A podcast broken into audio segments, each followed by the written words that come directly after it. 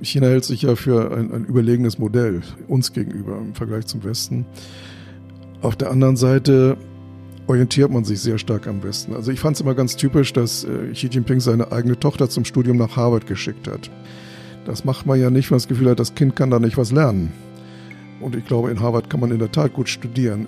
Also man ist auf der einen Seite, die ganze chinesische Elite ist vollkommen nach Amerika vor allem, aber nach dem Westen insgesamt wohl ausgerichtet und schottet sich gleichzeitig ab durch Zensur. Hinter der Geschichte.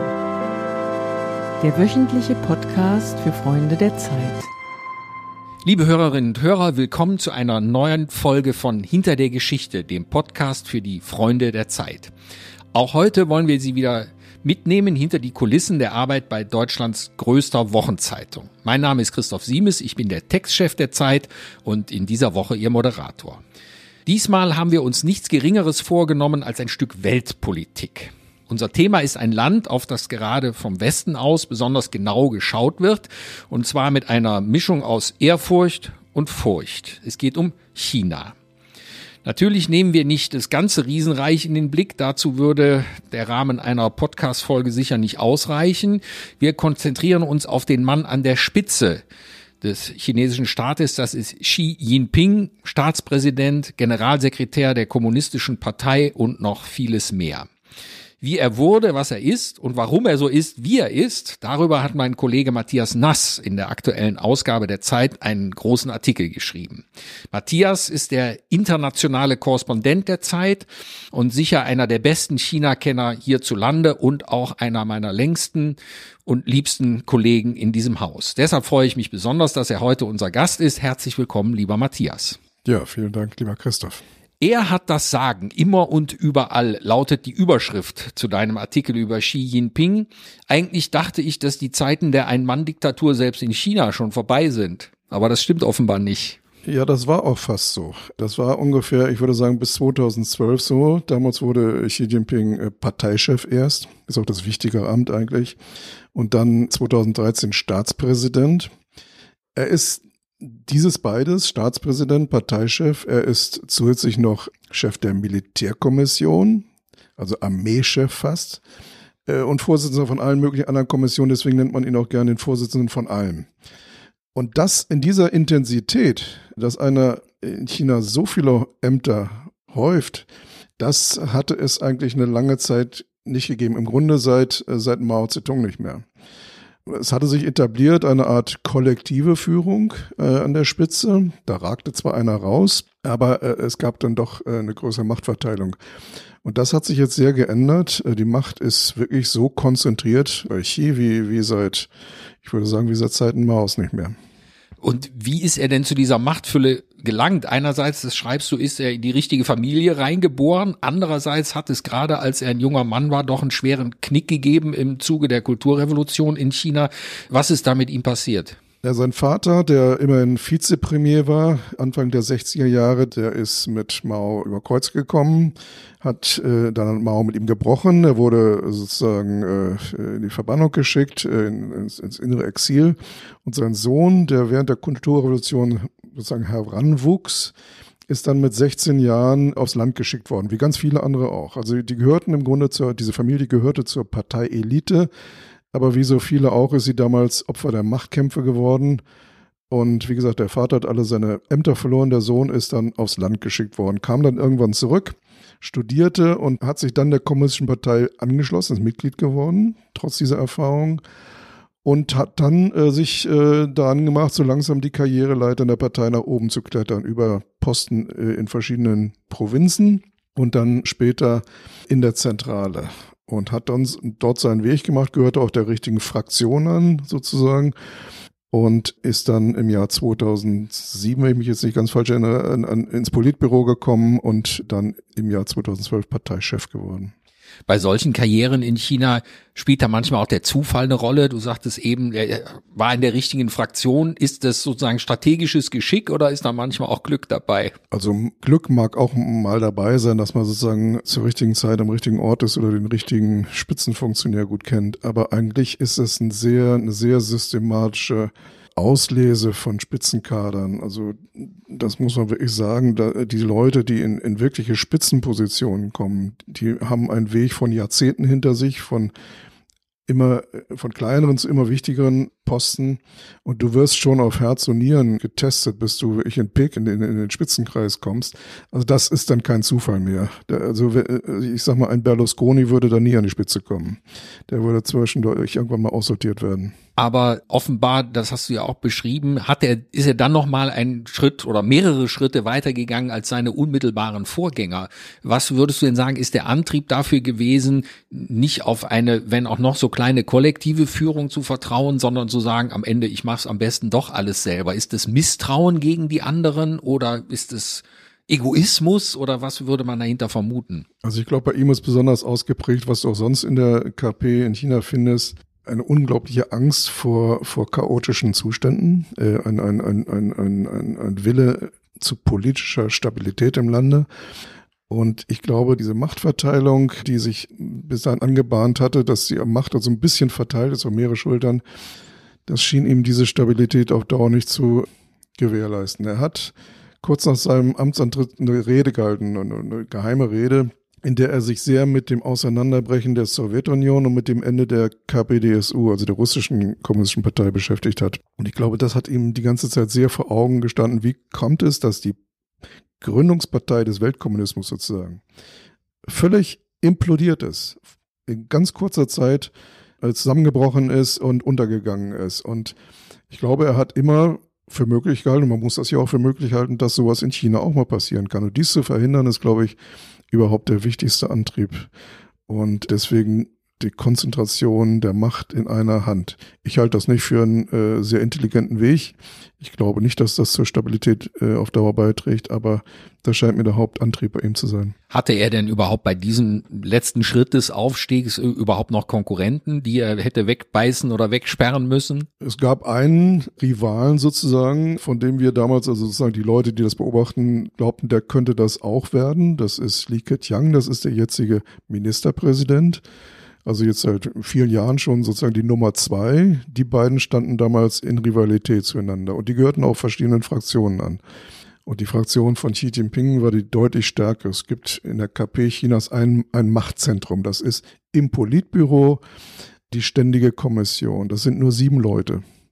Und da entscheidet sich quasi, in, in welche Richtung äh, die, die, äh, so die Macht dann äh, kippt. Und da war es ganz klar, dass Xi Jinping die Mehrheit hatte. Also bis heute ist das so ganz eindeutig. Du schreibst gegen Ende deines Artikels, dass die größte Gefahr für die Macht von Xi Jinping im Moment gar nicht so sehr Menschen aus Fleisch und Blut mehr sind, sondern dass unter Umständen das Virus in schwere Bedrängnis hätte bringen können oder vielleicht sogar gebracht hat. Wie kann das sein? Also offenbar ist die Kontrolle eben doch nicht so zentral auszuüben, wie er das gerne hätte. Also am Anfang war es so, dass die KP auf den Ausbruch des Virus falsch reagiert hat. Ich glaube, darüber gibt es keinen Streit. Also als das im Dezember 2019 bekannt wurde, um die Jahreswende 2019, 2020, da hat ja vor allem die Parteiführung an Ort und Stelle in Wuhan versucht, das zu vertuschen. Und da wird auch eine Schwäche des Systems äh, ganz deutlich. Man, man möchte nach oben keine schlechten Nachrichten weiterleiten. Hat das also erstmal für sich gehalten und dann nach ein paar Tagen wurde das erst auch in Peking bekannt. Und dann hat auch die Zentrale versucht, die schlechten Nachrichten möglichst erstmal wegzudrücken. Das ging dann natürlich nicht. Das hat dann aber so drei, vier Wochen Zeit ins Land streichen lassen, die wirklich dazu beigetragen haben, dass sich das Virus so stark ausbreiten konnte. Nicht nur in China, sondern am Ende weltweit. Dann aber, nachdem das passiert war, dann hat, und uns das, das offenbar zu sagen, die Schwächen, nach denen du ja auch gefragt hast, dann kam sozusagen die Stärke ins Spiel. Die Stärke ist diese unglaubliche Mobilisierungs- und Kampagnenfähigkeit die, der KP. Die können dann wirklich alles in Gang setzen, äh, was hier bei uns Wochen und Monate oder äh, noch länger dauern würde. Und das machen die dann in sehr kurzer Zeit die Ärzte aus, aus dem ganzen Land, die Armee wird dann, dann wird gebaut, ein Krankenhaus wird aus dem Boden gestemmt und so weiter. Und es wird die Stadt, die ganze Provinz am Ende wurde damals vollkommen abgeriegelt. Es kam keiner rein, es kam keiner raus. Und insofern wurde die Epidemie dann wirklich erfolgreich bekämpft. Und China hat ja vergleichsweise wenig Schaden genommen, sowohl personell, also in der Zahl von Kranken und auch Verstorbenen, und aber auch ökonomisch. China steht heute relativ oder sehr gut da nach der Krise. Also im Vergleich zu uns stehen sie prima da. Also es ist ein gemischtes Bild, würde ich sagen. Am Anfang große Fehler gemacht, große Schwächen gezeigt und dann aber die Stärke ausgespielt. Findest du eigentlich, dass man auf diese Stärke, die du beschrieben hast, muss man auch ein bisschen neidisch drauf sein? Wünschte man sich manchmal auch für äh, die westlichen Demokratien, dass sie ein bisschen schlagkräftiger wären, gerade in solchen Krisensituationen? Also es gibt Leute hier, die das so sehen. Ich gehöre nicht dazu. Ich finde, es ist zum Beispiel eine Schwäche. Gerade am Anfang wurde das ja offenkundig. Wenn das bei uns passiert wäre, wenn ein solches Virus ausbricht, dann wäre das innerhalb von Tagen bekannt, vielleicht sogar innerhalb von Stunden, aber bestimmt von Tagen. Und dann würde sofort gehandelt werden. Vielleicht nicht ganz so entschieden und entschlossen wie in China, aber es würde sofort gehandelt werden. In China ist wochenlang nichts getan worden. Im Gegenteil, Ärzte, die gewarnt haben, hier passiert was ganz Gefährliches, die wurden mundstill gemacht. Also insofern, wenn man, wenn man glaubt, das ist ein Vorbild für uns, dann kann ich nur sagen, äh, aus, nach meiner Meinung ist das überhaupt kein Vorbild, sondern auch Demokratien können entschieden und entschlossen und, und klug handeln. Und das sieht man nicht gerade bei uns, äh, am Anfang bestimmt nicht, äh, oder in Amerika, aber man sieht es in Ländern wie Südkorea, Japan, Taiwan, die alle sehr gut mit diesem Virus fertig geworden sind. Wenn du jetzt mal vorausschaust, sozusagen in die Glaskugel der Weltpolitik, was glaubst du, wo der Weg von Xi jetzt hingeht? Er hat, glaube ich, seine Amtszeit, die Begrenzung der Amtszeiten, die es mal gab, die hat er ausgehebelt. Mhm. Und werden wir mit dem also noch in 30 Jahren in der Tagesschau zu tun haben? 30 Jahre, da wäre er fast 100. Also das, das, das glaube ich nicht, aber ja, also eigentlich äh, hatte sich so ein bisschen eingependelt, dass die, äh, die, die Spitzenleute in China nach zehn Jahren in, in, in Ruhestand gehen. Zweimal fünf Jahre als Amtszeit. Und das in der Tat ist abgeschafft worden. Und er ist im nächsten Jahr dann zehn Jahre Parteichef und ein Jahr später zehn Jahre Staatspräsident und wird das weiter bleiben, ganz sicher. Ob er es nochmal fünf Jahre macht, was, also das wird er sicherlich machen, oder sogar zehn Jahre, das muss man immer sehen. Also es gibt äh, Spekulationen, er könnte bis 2035 im, im Amt bleiben, also noch 14 Jahre. Das ist denkbar. Ich persönlich glaube, fünf Jahre sicher, maximal zehn Jahre. Und, und was ist im Moment so sein großes Projekt? Du deutest an in dem Artikel, dass Korruptionsbekämpfung immer ein großes Thema ist, weil eben die Korruption letztlich die Stabilität des ganzen Systems gefährdet. Oder ist es auch nur ein vorgeschobenes Argument, um womöglich Widersacher aus dem Weg zu räumen? Also damit hat er ja angefangen. Das war sein großes Projekt am Anfang seiner Amtszeit. Kampf gegen Korruption war auch richtig. Also die, es war außer Rand und Band geraten. Äh, in China und hat der KP und dem Ruf der KP sicherlich sehr geschadet. War insofern auch populär, dieser Kampf gegen die Korruption. Das ist im Augenblick nicht so im Vordergrund. Also im Vordergrund steht sicherlich im Augenblick nach wie vor, dieses Virus unter Kontrolle zu halten.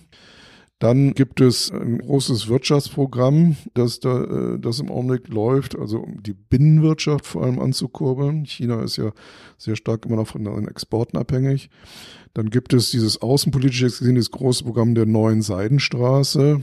Ja, dann gibt es viele einzelne äh, Programme. Er hat so ein übergeordnetes Thema, das nennt sich die Wiedergeburt der, der chinesischen Nation. Also so China soll zu alter Größe aufsteigen. Das ist im Grunde die Gesamtüberschrift unter seiner Präsidentschaft, wenn man so will. Welches Buch begeistert Sie gerade? Diese Frage stellen wir Prominenten, Zeitjournalistinnen und Leserinnen regelmäßig.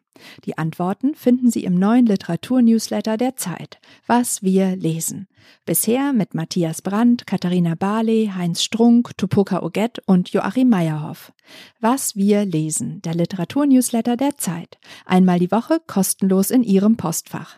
Anmelden unter www.zeit.de slash was wir lesen. Matthias, dein Text basiert auf einem ganzen Buch über China, das du geschrieben hast. Das heißt Drachentanz, Chinas Aufstieg zur Weltmacht und was er für uns bedeutet. Das erscheint dieser Tage und bildet die Grundlage auch dieses Artikels. Und ähm, ich kenne dich ja nun schon einige Jahre und China war eigentlich immer so dein großes Thema. Wie ist es dazu überhaupt gekommen, dass du dich so für China interessiert hast? Das ist einem ja auch nicht an der Wiege gesungen unbedingt, oder? Nein, das war mir in meiner Pastorenfamilie nicht an der Wiege gesungen. Mit China hat sich dort niemand beschäftigt. Was das genau ausgelöst hat, weiß ich gar nicht. Das hat jedenfalls schon in der Schulzeit begonnen. Also ähm, dieses rätselhafte, damals vollkommen abgeschlossene Land, in dem damals die Kulturrevolution tobte, von der man immer etwas schräge Bilder im Fernsehen sah und nicht und gar nichts verstand, nur merkte, da geht irgendwie was Wahnsinniges ab, aber keiner kam da richtig rein in das Land. Es gab keine Nachrichten. Zugleich war mir aber klar, ist ein großes Land, das größte Land, ist ein, eine alte Kultur, könnte man sich mit beschäftigen. Und dann habe ich in Göttingen studiert und, und machte dann ein Seminar über Mao Zedong. Äh, und, und der Professor sagte mir, also wenn Sie sich schon damit beschäftigen, dann müssen Sie und sich ernsthaft damit beschäftigen, müssen Sie auch die Sprache lernen. Das hatte ich mir so noch nicht vorgestellt, aber habe ich dann gemacht und habe dann also auch angefangen im Nebenfach Sinologie zu studieren und seitdem ja, beschäftige ich mich mit China. Das ist nun über 40 Jahre her. Würdest du sagen, du sprichst jetzt perfekt Chinesisch? Nein, nein. das lernt man nie, oder? Wirklich nicht. Ich, ich habe auch nie in dem Land gelebt, äh, insofern nein. Aber wann warst du das erste Mal dort dann leibhaftig? 1985. 85, 86, muss ich nur gucken. Und dann auch schon als Journalist? Oder eher als Privatreisender? Ich war damals, ich war damals schon bei der Zeit, bin dann aber erstmal privat gereist, um mir sozusagen ein allererstes Bild zu machen und seitdem, ja, fast ich würde sagen, nicht ganz jedes Jahr, sondern alle zwei Jahre etwa. Das Land ist heute sehr viel offener, als es äh, damals gewesen ist, es recht als zu Zeiten der Kulturrevolution, aber ich stelle mir dennoch vor, dass es nicht ganz einfach ist, Gesprächspartner zu finden, wenn man als Journalist dort arbeitet. Wie findest du Leute, die dir mehr erzählen, als du in der Parteizeitung sowieso lesen kannst? Muss man ein bisschen unterscheiden. Ich, ich war ja nie Korrespondent in Peking. Wir hatten und, und seit langer Zeit haben wir jetzt Korrespondenten dort, die natürlich unter ganz anderen Bedingungen arbeiten, zum Teil auch wirklich schwierigeren Bedingungen. Ähm, wenn man von außen kommt, dann hat man diese Reisen vorbereitet, dann arbeitet man mit staatlichen Stellen zusammen und bittet sie um Kontakte. Das ist das eine. Das andere ist einfach, dass man über Bekannte, über Forscher, über Professoren, über andere Journalisten oder Anwälte sich Kontakte machen lässt. Und was das dann für Kontakte sind, das hängt vom Thema an. Ob das um Wirtschaftsfragen geht oder mehr, was so mein, meine Arbeit eigentlich ist, mehr um Politik und da wieder speziell Außenpolitik. Und dann kann man sich auch offizielle Termine, die muss man dann ja auch wahrnehmen. Das ist so was anderes, als äh, wenn man über irgendwelche Missstände schreibt. Und das kannst du von außen nicht so gut. Das machen, äh, das machen dann die Korrespondenten an Ort und Stelle wirklich viel besser. Und dann gab es auch Situationen, also für mich war die spannendste Zeit in China eigentlich 1989, unmittelbar vor dieser Niederschlagung der Revolte am Platz des himmlischen Friedens. Da war ich über vier Wochen dort. Anlass war eigentlich der Besuch von Gorbatschow in Peking, aber das war dann überlagert von diesen großen Demonstrationen. Und dann kommst du ins Gespräch mit jedem, der da auf der Straße irgendwie ist und mit Studenten und Dissidenten und Journalisten und Anwälten. Und damals ließ es sich, ließ sich ganz anders recherchieren als, als, als heute etwa. Völlig unmöglich, heute so frei zu sprechen mit den Leuten. Also das heißt, es hat schon nochmal eine, eine deutliche Verschärfung der Repression gegeben. Die haben nicht nur den Aufstand niedergeschlagen, sondern auch nichts mehr hochkommen lassen danach.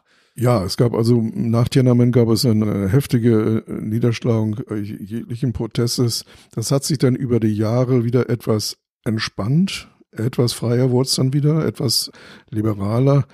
Aber das ist jetzt wirklich unter äh, Xi Jinping in den vergangenen Jahren wieder ins Gegenteil umgeschlagen. Also heute ist die Arbeit von Journalisten schwierig, sind auch etliche Korrespondenten ausgewiesen worden im letzten Jahr, vor allem amerikanische. Fast alle Korrespondenten der New York Times, der Washington Post, Wall Street Journal sind ausgewiesen worden. Und die Arbeitsbedingungen sind heute, ich würde sagen, so schwierig wie lange nicht mehr. Wahrscheinlich wie seit 1989 nicht mehr. Hast du den Eindruck, dass deine Arbeit über China, also was du hier publizieren kannst, dass das auch in China rezipiert wird? Wissen die genau, was Matthias Nass in Deutschland da so macht? Ja, ich glaube, alles, was wir schreiben oder was hier äh, berichtet wird, das wird äh, von der chinesischen Botschaft zur Kenntnis genommen. Was sie dann damit machen, weiß ich nicht, aber das, das verfolgen die schon genau, was über China berichtet wird. Ich persönlich habe das aber nicht gespürt, dass mir das daraus irgendwelche Nachteile erwachsen sind, wenn ich in China bin. Also du bist auch immer noch reingekommen. Ich meine, man muss ja dennoch ein Visum beantragen, immer noch, glaube ich, oder? Ja, ja, du brauchst als Journalist brauchst ein Visum. Und hast du da, gibt es das so wie bei den Amerikanern, so ein stehendes Visum, wo man dann fünf Jahre einreisen darf? Oder musst nee, du für jede Reise extra? Für jede Reise extra. Du, du brauchst auch eigentlich eine Einladung. Also du brauchst entweder jemanden äh, von, von offizieller Seite, der dich einlädt oder äh, jemanden, weiß ich jetzt nicht, aus, aus, von der Botschaft oder aus, aus einer deutschen Firma oder einer anderen Institution, um ein Visum zu bekommen. Gibt Xi Jinping eigentlich Interviews? Also westlichen Medien? Nein.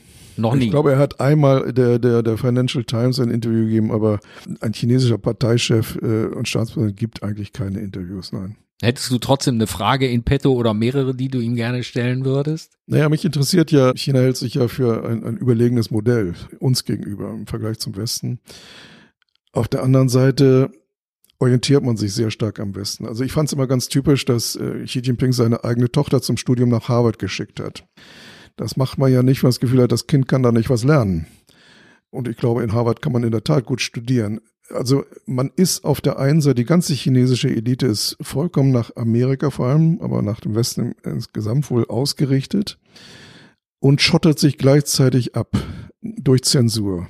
Die ganzen sozialen äh, Netzwerke finden ja nicht statt. Facebook, Google, Amazon oder was, alles, alles ist äh, Twitter kannst du in China nicht nutzen. Also man schottet sich ab, um, damit diese sogenannten westlichen Werte nicht ins Land kommen, orientiert sich aber natürlich trotzdem an unserer Entwicklung hier.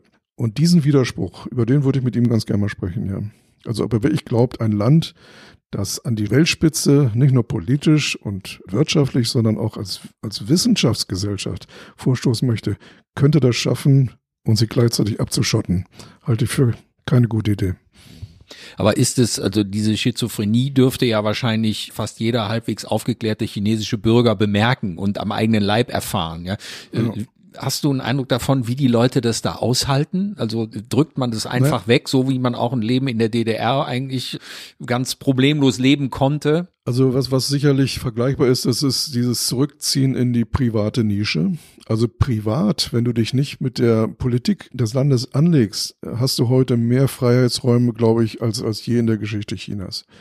Du kannst dir deinen eigenen Beruf suchen, du kannst reisen, du kannst heiraten, wen du willst, ähm, du kannst studieren, was du möchtest und so. Das ist alles viel, viel freier geworden. Es gibt dann eine große, dicke, rote Linie, die du nicht überschreiten kannst, wenn es in den Bereich der Politik geht oder, gerade vor allem in dem Bereich der Parteiführung. Äh, da, da, da ist es dann vorbei mit der Freiheit. Also ich wollte sagen, die Freiheit im privaten Bereich ist viel größer geworden politischen Bereich so wenig wie eh und je oder noch weniger. Und die meisten Leute können eben ohne Politik ganz gut leben, können ihren Alltag ganz gut ohne Politik verbringen. Und weil das so ist, lebst du dann auch ganz, ganz äh, erträglich. Und vor allem aber hat sich China natürlich in den letzten 40 Jahren, seit Beginn der Reformpolitik, enorm wirtschaftlich entwickelt. Also das Durchschnittseinkommen in China hat sich seit 1980 ver25-facht. Das heißt also, das Land ist viel wohlhabender geworden. Und du kannst dir heute, heute Dinge leisten, äh, von denen ein Chinese vor 50, 60 Jahren noch nicht mal geträumt hat.